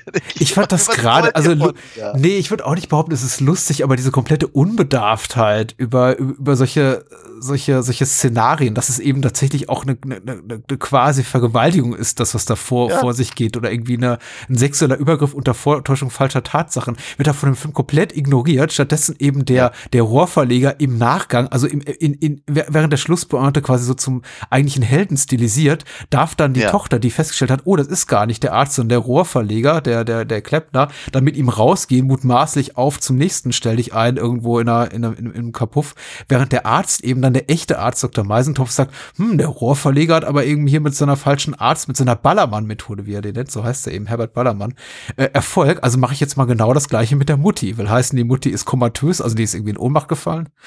Ja. Und er entkleidet sie und damit hinterlässt, entlässt uns diese Episode mit dem Arzt, der die Mutti entkleidet in ohnmächtigem Zustand bereit, drauf und dran ist, sich an ihr sexuell zu vergehen. Wiederum steht ja. zur Schülerzeitung, ja. der Ballermann. Das, das veröffentlichen wir auch. Was ist denn die nächste Geschichte? Also ich, ich mochte, also das ist so, das ist schon so, oh, man könnte es verurteilen, man kann sich aber auch irgendwie daran erfreuen. Auf eine nicht ganz moralisch integre Art und Weise, muss ich zugeben. Wir sparen uns heute den Inhaltsangaben, wollte ich noch sagen. Ne? Wir haben leider Moonsheds Inhaltsangabe zu sehen nach dem Bücke verpasst, aber ich lese auch hier gerade bei der UFDB, viel steht ja nicht zu Schulmädchenreport, aus der Schülerzeitungsredaktion liest fünf Geschichten vor. So. Ja, ja, ja. So, so weit waren wir schon. Ja. ja. Aber trotzdem vielen Dank. Es ist halt, es ist so, es ist so merkwürdig. Ich meine, die hm. gesamte Schulmädchenreport-Reihe hat sich zumindest anfangs ja diesen, diesen aufklärerischen Aspekt, diesen, diesen, diesen Pseudo-Oswald-Kolle irgendwie an, an, angestrichen. Mhm aber de facto ja immer nur Altherrenfantasien verfilmt. Ja. Und sie sind dabei eben erstaunlich unkorrekt und machen sich halt irgendwie gar keine Gedanken darüber. Das mag, ich finde es tatsächlich ganz, ganz interessant, oder es wäre mal interessant, sich halt einen, einen längeren Gedanken darüber äh, zu machen, was, was eben, sagen wir mal, aus der sexuellen Befreiung der, der, der End-60er, Anfang 70er geworden ist, wenn das halt dann eben äh, fehl, fehlgedeutet kommerzialisiert wird, wie halt hier in, in, in dieser Reihe, aber eben ehrlicherweise in allen 20.000 Reihen auch. Äh, und, und was das, und das, das hast du vorhin so schön gesagt, aber was das eben auch einfach gesellschaftlich aussagt, deswegen auch meine Frage, wer, für wen war denn dieser Film 1978 eigentlich noch? aber du hast natürlich völlig recht, es ist halt, also gerade einfach all, die Jahrzehnte später auf sowas zu gucken und, und etwas entgeistert den Kopf zu schütteln, zu sagen, okay, das, haben die sich eigentlich dabei gedacht? Ist, ist, ihnen, ist ihnen das nicht bewusst oder war das, gehört da das zum guten Ton oder was, was, was geht da eigentlich in ihnen vor? Weil sie ja auch gleich in der nächsten Episode dann eben mit dem, mit dem moralischen Zeigefinger kommen. Ja, natürlich. Natürlich. Und dieser, dieser, dieser Aspekt von wegen, erst, erst wehrt sie sich, dann schnurrt sie doch, äh, zieht sich ja auch wie Rotz am Ärmel durch die gesamte Reihe. Mhm. Und, und dann haben, dann haben wir halt diese, diese, diese ganzen Nummern eben mit diesen, die Mädchen sind halt die sexuell Interessierten, die permanent ja. die, die, die, die, die Männer irgendwie überreden müssen, wie halt hier im Fall von äh, dem, dem, dem französischen Niki. Ja und so und äh, oder eben, aber ich, ich glaube, ich glaube ja auf den, wenn ich mich recht entsinne, folgt auf die Nummer mit dem falschen Arzt, die Nummer ja. mit der, mit der, mit der, mit der, dem armen Geplagten. Ja, Edda, Edda auf Abwägen, genau, ja, ja. Genau, äh, letztendlich eben drogensüchtigen Mädchen, mhm. wo, wo dann aber eben der, der, der moralische Zeigefinger eben auch so, ach, der hat diesen 70er Jahre BRD-Staub irgendwie so. Ja, drüber. aber mit einem gesellschafts gesellschaftskritischen Anstrich. Der, der Film beginnt mit ihrem Kommentar, mein Vater ist irgendwie gerade auf seiner dritten Entziehungskur und das kann er sich ja. nur leisten, weil er ein äh, hoher Staatsbeamter ist. Ja, das fand ja. ich interessant, diesen Kommentar. So von wegen, der ist irgendwie ja. kein, kein, kein versoffener Penner, mittelloser Penner. Nee, nee, dem geht's gut. Deswegen kann er sich's leisten, die ganze Zeit bereit zu sein. aber, aber, da, aber, aber als nächstes sehen wir erstmal ihre Mutter, die mit irgendeinem ja. anderem halt irgendwie vögelt und das, das sieht aber eben auch schon, also das sieht auch sehr abgefuckt aus, um es ja, zu formulieren. Mit, mit der Konsequenz, dass sie auf ihr Zimmer geht und diese vollkommen abgefuckte Szenerie gerade gesehen hat und gesagt hat, oh, jetzt bin ich aber geil. Ja. das ist, das no, Nochmal, ja. wie, wie gesagt, weil die, die wenigsten der Menschen, die uns zuhören, werden diesen Film gesehen haben. Sie kommt in die Küche, irgendwie ungespültes Geschirr, der Boden versifft wie sonst noch was, irgendwie Schimmel in der Ecke jeder, jeder, äh, in, in jeder Ecke dieses Küchenraums und sie sieht sich das an, wie irgendwie ihre Mutter auf irgendeinem wildfremden Mann da rumreitet und geht da raus und denkt sich, oh. Und die, die, und die, Mutter sieht aber auch aus, als hätte sie die letzten drei Jahre abends nur in der Kneipe ver, ver, Ja, ja, jeder also zweite also. Zahn fehlt. Mach, dass du fortkommst. ähm, genau, aber, aber das ist so, das ist so seltsam, weil der, ich habe so das Gefühl, abgesehen von dem, dem Kommentar, den du gerade zitiert hast, sehr schön, ist der Zeigefinger in der Episode halt wieder, äh, der, der wackelt Richtung Jugend. Ja, ja. ja, die, ja. Die, die, die, die, verdorbene Jugend, die es sich selbst macht und dann auf einmal Nymphoman wird. Und, und auf Drogen Sex hat, der dann auch noch besser ist. Und ja. dann aber in der Schule äh, äh, äh, ähm, abfällt. Und das ist so, so seltsam. Es ist so, diese ja. Doppelmoral. Das in, eben, eben hatten wir gerade noch die, die vollgeile äh, Schulklasse auf dem, aus dem, auf dem Ausflug. Mhm. Kein, kein Interesse hat an der, an der, an, an, an, an ihrer äh, Be Belehrung durch, de, durch das sehr alte, sehr verknöcherte Schulpersonal, die eben nicht positiv dargestellt werden. Und jetzt haben wir eben im Prinzip komplett den, den, den, die, die Umkehr der Perspektive, wenn wir halt Eddas Geschichte sehen. Und mhm. es ist so, was will denn der Film eigentlich? Von uns. Hat der, ich, der, der, der, der, hat einfach, der hat einfach keine klare Linie in dem, was er da zeigt. Absolut. Ich folge dir auch. Also dieser, dieser tonale Bruch ist problematisch, wäre zu viel gesagt, aber er ist unerwartet äh, in diesem Film. Ja. Wobei, also ich hatte nicht das Gefühl, dass hier irgendwie viel Schulden auf die Jugend geschoben wird. Also gerade in dieser äh, Edda oder Etta, ich glaube im Abspann wird sie Edda genannt, also aber sie sagen alle immer Etta mit irgendwie Doppel-T. Mhm. Ja, ja, mhm. also ich, ich wunderte mich ein bisschen, aber weil die Schreibweise ja. ist dann doch wieder noch eine andere, äh, sage ich jetzt einfach Etta, wie auch immer. Es wird ja schon so gezeigt zu Beginn, dass ihr quasi ihre, ihre, ihre Familie das vorgemacht hat. Ihr Bruder ja. Auch, auch drogensüchtig, Suizid, Mutti äh, äh, vögelt sich durch die Gegend mit Wildfremden, Papi auf Entzug. Und sie macht im Grunde dann genau das Gleiche. Also das mhm. ist schon so etwas, was gezeigt wird, dass vielleicht nicht exklusiv die Elterngeneration, aber überwiegend die Elterngeneration ihr da was vorliebt, was sie eben dann quasi auch für sich adaptiert und, und so weiterführt.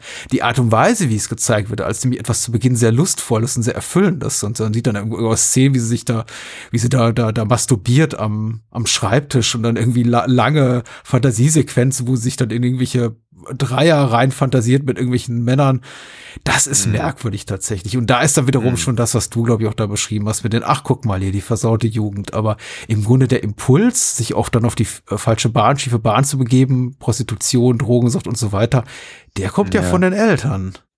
Ja, die sie ja Ja, ich möchte, ich, ich, ich, auch ja, die erste Geschichte mit der Geschwisterliebe, ne? Der Vati schlägt, die Mutti ist tot oder umgekehrt. Auf jeden Fall, die sind auch glänzend durch Abwesenheit.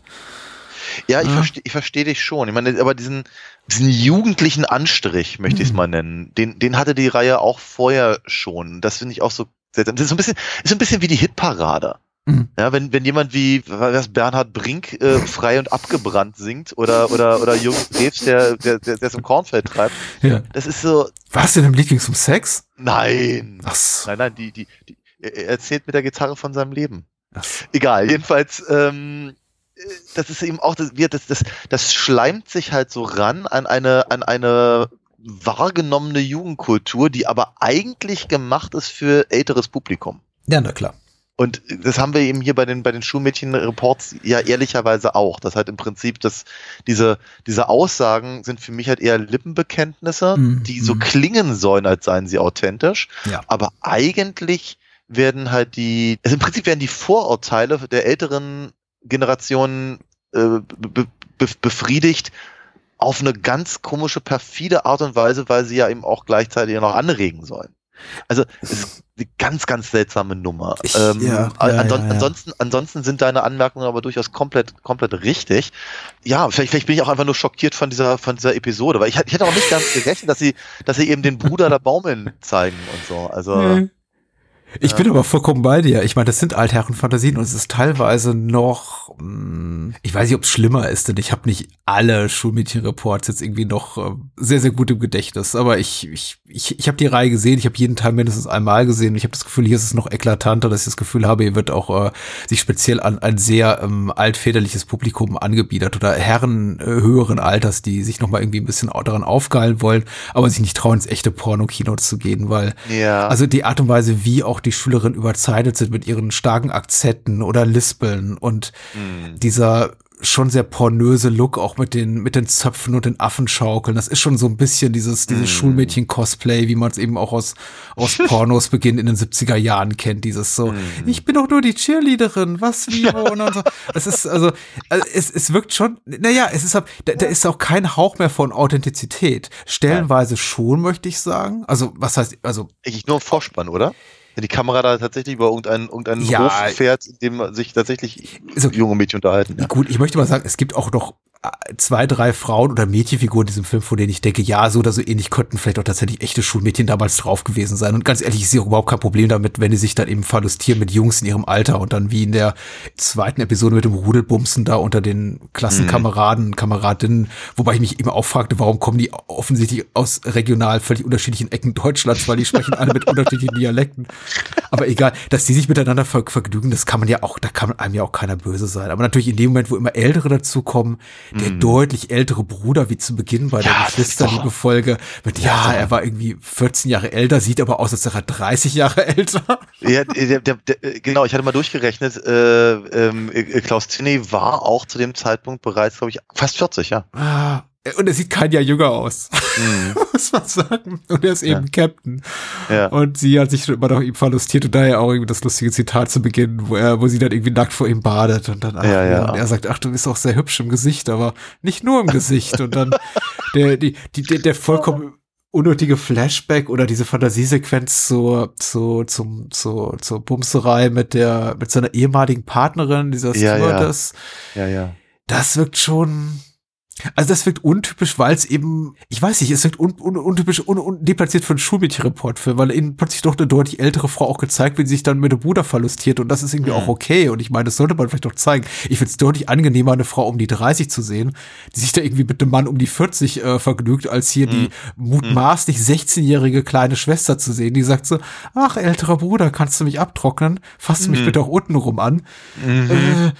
Äh, äh, aber es ist merkwürdig. Also es wirkt alles so, es wirkt alles deutlich pornöser oder irgendwie so, ja. sagen wir mal, Trends geschuldet, die eben offensichtlich auch, das, ich meine, USA hat man zu Porno schicken dann, ich weiß nicht, wie man es hierzulande nannte, aber sagen wir mal so, man konnte Pornografie in Kinos zeigen, in spezielle Kennzeichen in Kinos und man, man hat dem schon einfach Rechnung getragen in der Inszenierung. Es ist kein Schulmädchenreport mehr, Film mehr so, wie er war bis Teil, lass mich nicht lügen, sieben oder acht.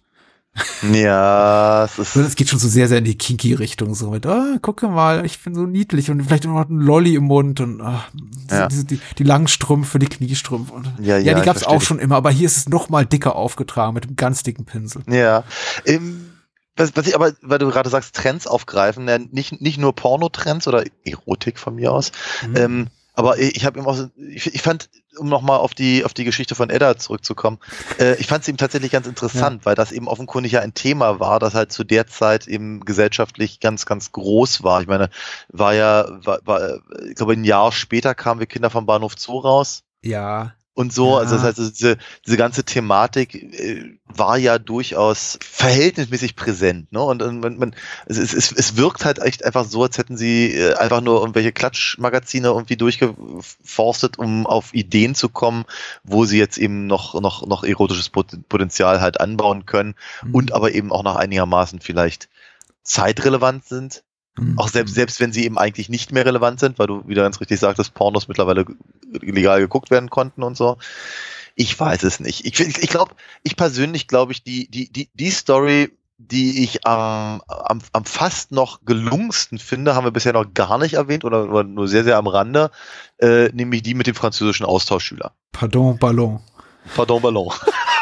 Ich, ich, der, war, der, war, der war so schön doof. Ich, ich, ich, muss tatsächlich lachen. Also der ja. Typ steht da mit einem Medizinball und ne, muss zum Auto aus dem Weg treten und pardon, Ballon.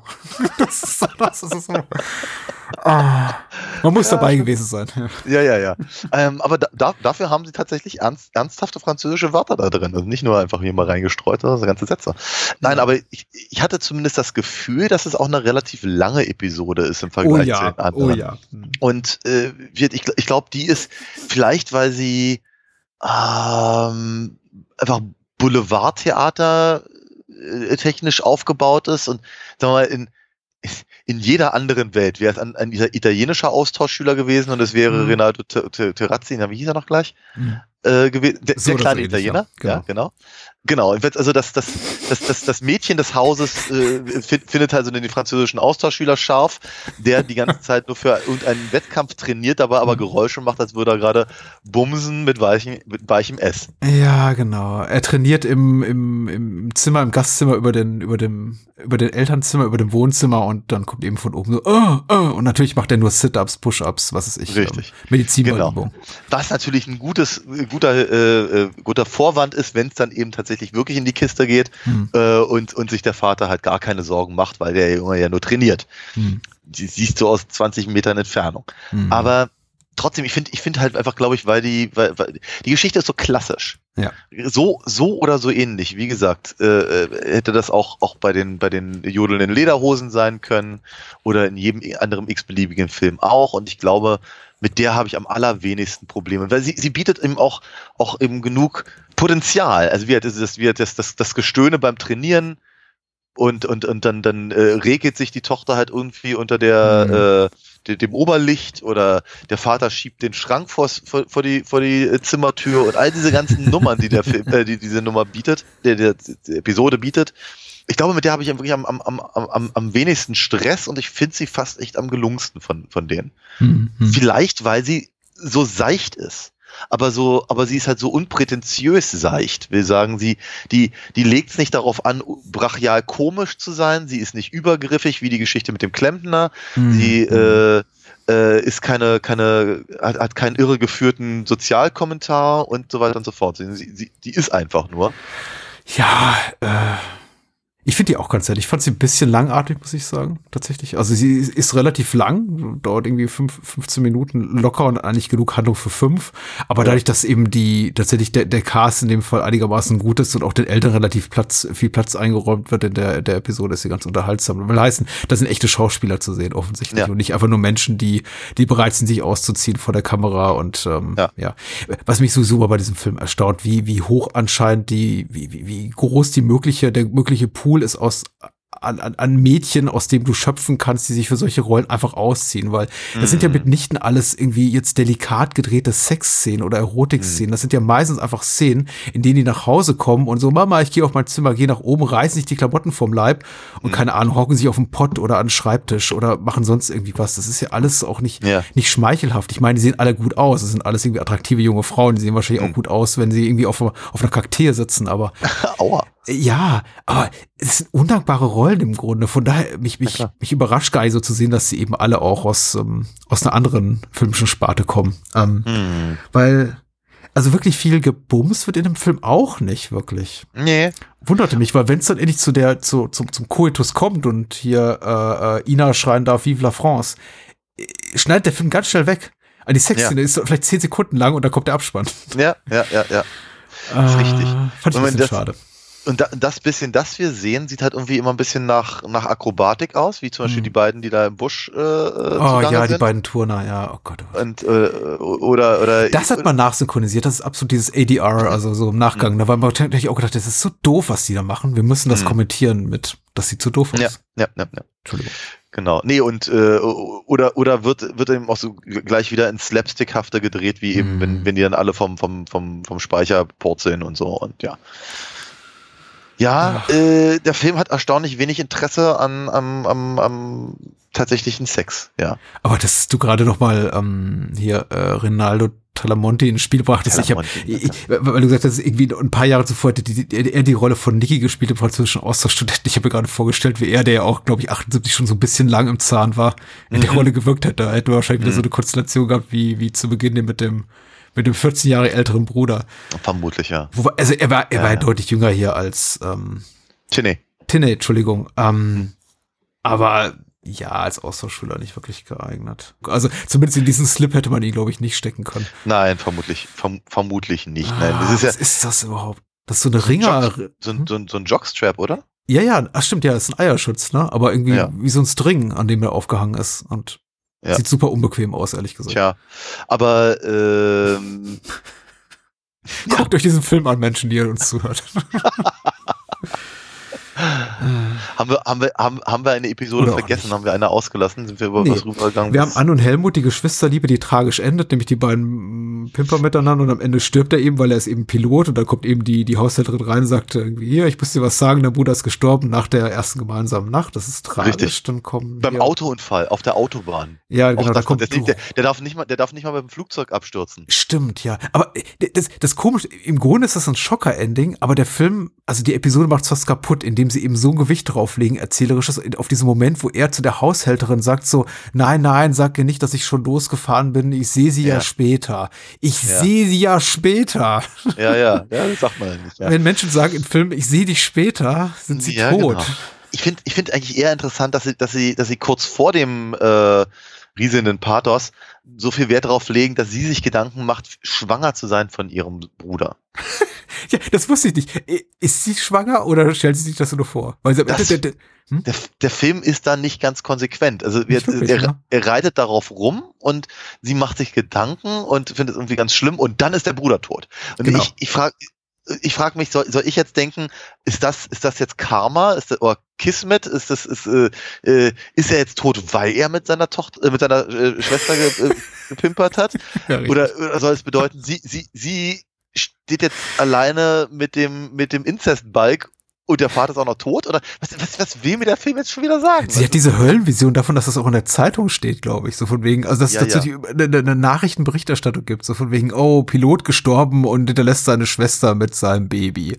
ja, ja. Das Ende. Und wir wissen eben nicht, ist das einfach nur genau eine, eine, eine, eine Befürchtung oder ist das tatsächlich Realität? Weil, wie gesagt, also Schulmädchenreporter halt Surf hat kein Interesse daran, das aufzuklären.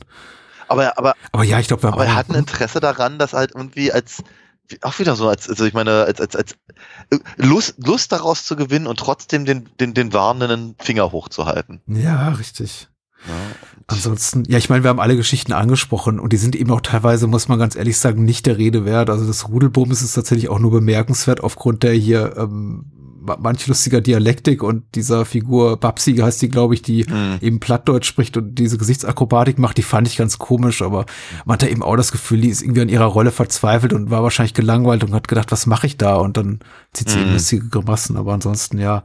Hier Dr. Meisentopf, die Ballermann-Methode, ja. Genau. Es ist eine Recycling-Story aus dem sechsten. Edda haben wir jetzt durch oder Etta. Mhm. Und dann eben die Französin. Also nee, der Franzose mit der Deutschen. Richtig, genau. Nett. Ja, Medizinball, pardon, Ballon.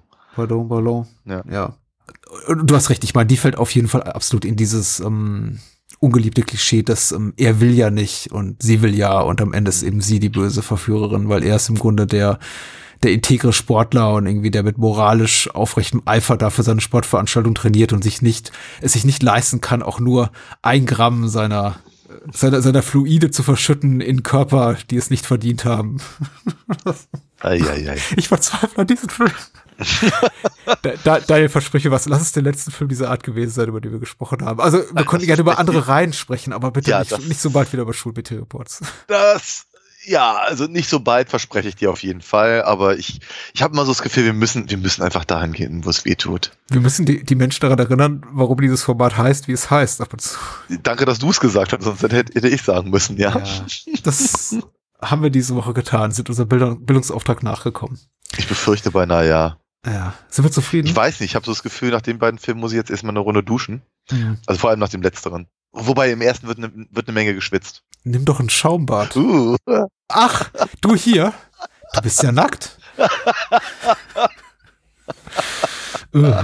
Lass uns doch lieber mal drüber ja. reden, worüber wir nächste Woche reden. Ja, Menschen sollten sich freuen, tatsächlich. Nachdem sie Daniel besucht haben im Babylon und ihn bewundern konnten, können sie sich dann wieder irgendwie zu uns gesellen, akustischerweise, um uns über zwei Filme australischer Herkunft äh, reden zu hören, die ich mir beide gewünscht habe, schon lange auf meinem Zettel stehen und ich bin echt froh, dass wir sie machen. Ja. Äh, wir sprechen über Razorback, das Regiedebüt von Russell Mulcahy. Ähm, ja. Einen der großen Stilisten, nicht nur des australischen, sondern später eben auch Hollywood-Kinos mit, mit Dingen wie, wie Ricochet und natürlich Highlander oder Silent Trigger habe ich mir auch äh, kürzlich empfehlen lassen, soll ganz, ganz toll sein. Vielleicht eines anderen Tages, äh, der Dolph Lundgren-Film, den ich nicht hm. gesehen habe, aber Menschen schwärmen von Silent Trigger, habe ich in letzter Zeit mitbekommen. Okay. Warum auch immer. Wir werden sehen. Aber erstmal nächste Woche Razorback. Genau. Und ansonsten reden ja. wir noch äh, über Wake and Fright ja. Von 1971, äh, Regie äh, Ted Kotcheff, der ja. auch First Blood gemacht hat. Der genau. auch First Blood gemacht der hat. Auch ein Rambo-Film, genau. Wiederum super lohnenswert. Und wenn ihr nicht sofort mit dem Titel anfangen könnt, hört uns einfach zu oder schlagt sie nach. Sehr lohnenswerte Filme. Kann ich jetzt schon versprechen. Cool, ich freue mich drauf. Ja, ich mich auch. Ich mich auch. Habe ich, hab ich allerdings über die Woche hier auch gesagt. ja, ich glaube, die Qualitätsstandard dieser Woche brechen wir ein bisschen so in die Richtung nach oben. Das hoffe ich. Ja. Ich ja. drück uns sämtliche Daumen. Ja. Stecken Gruß mit rein. Bye bye. Alles klar. Bye bye.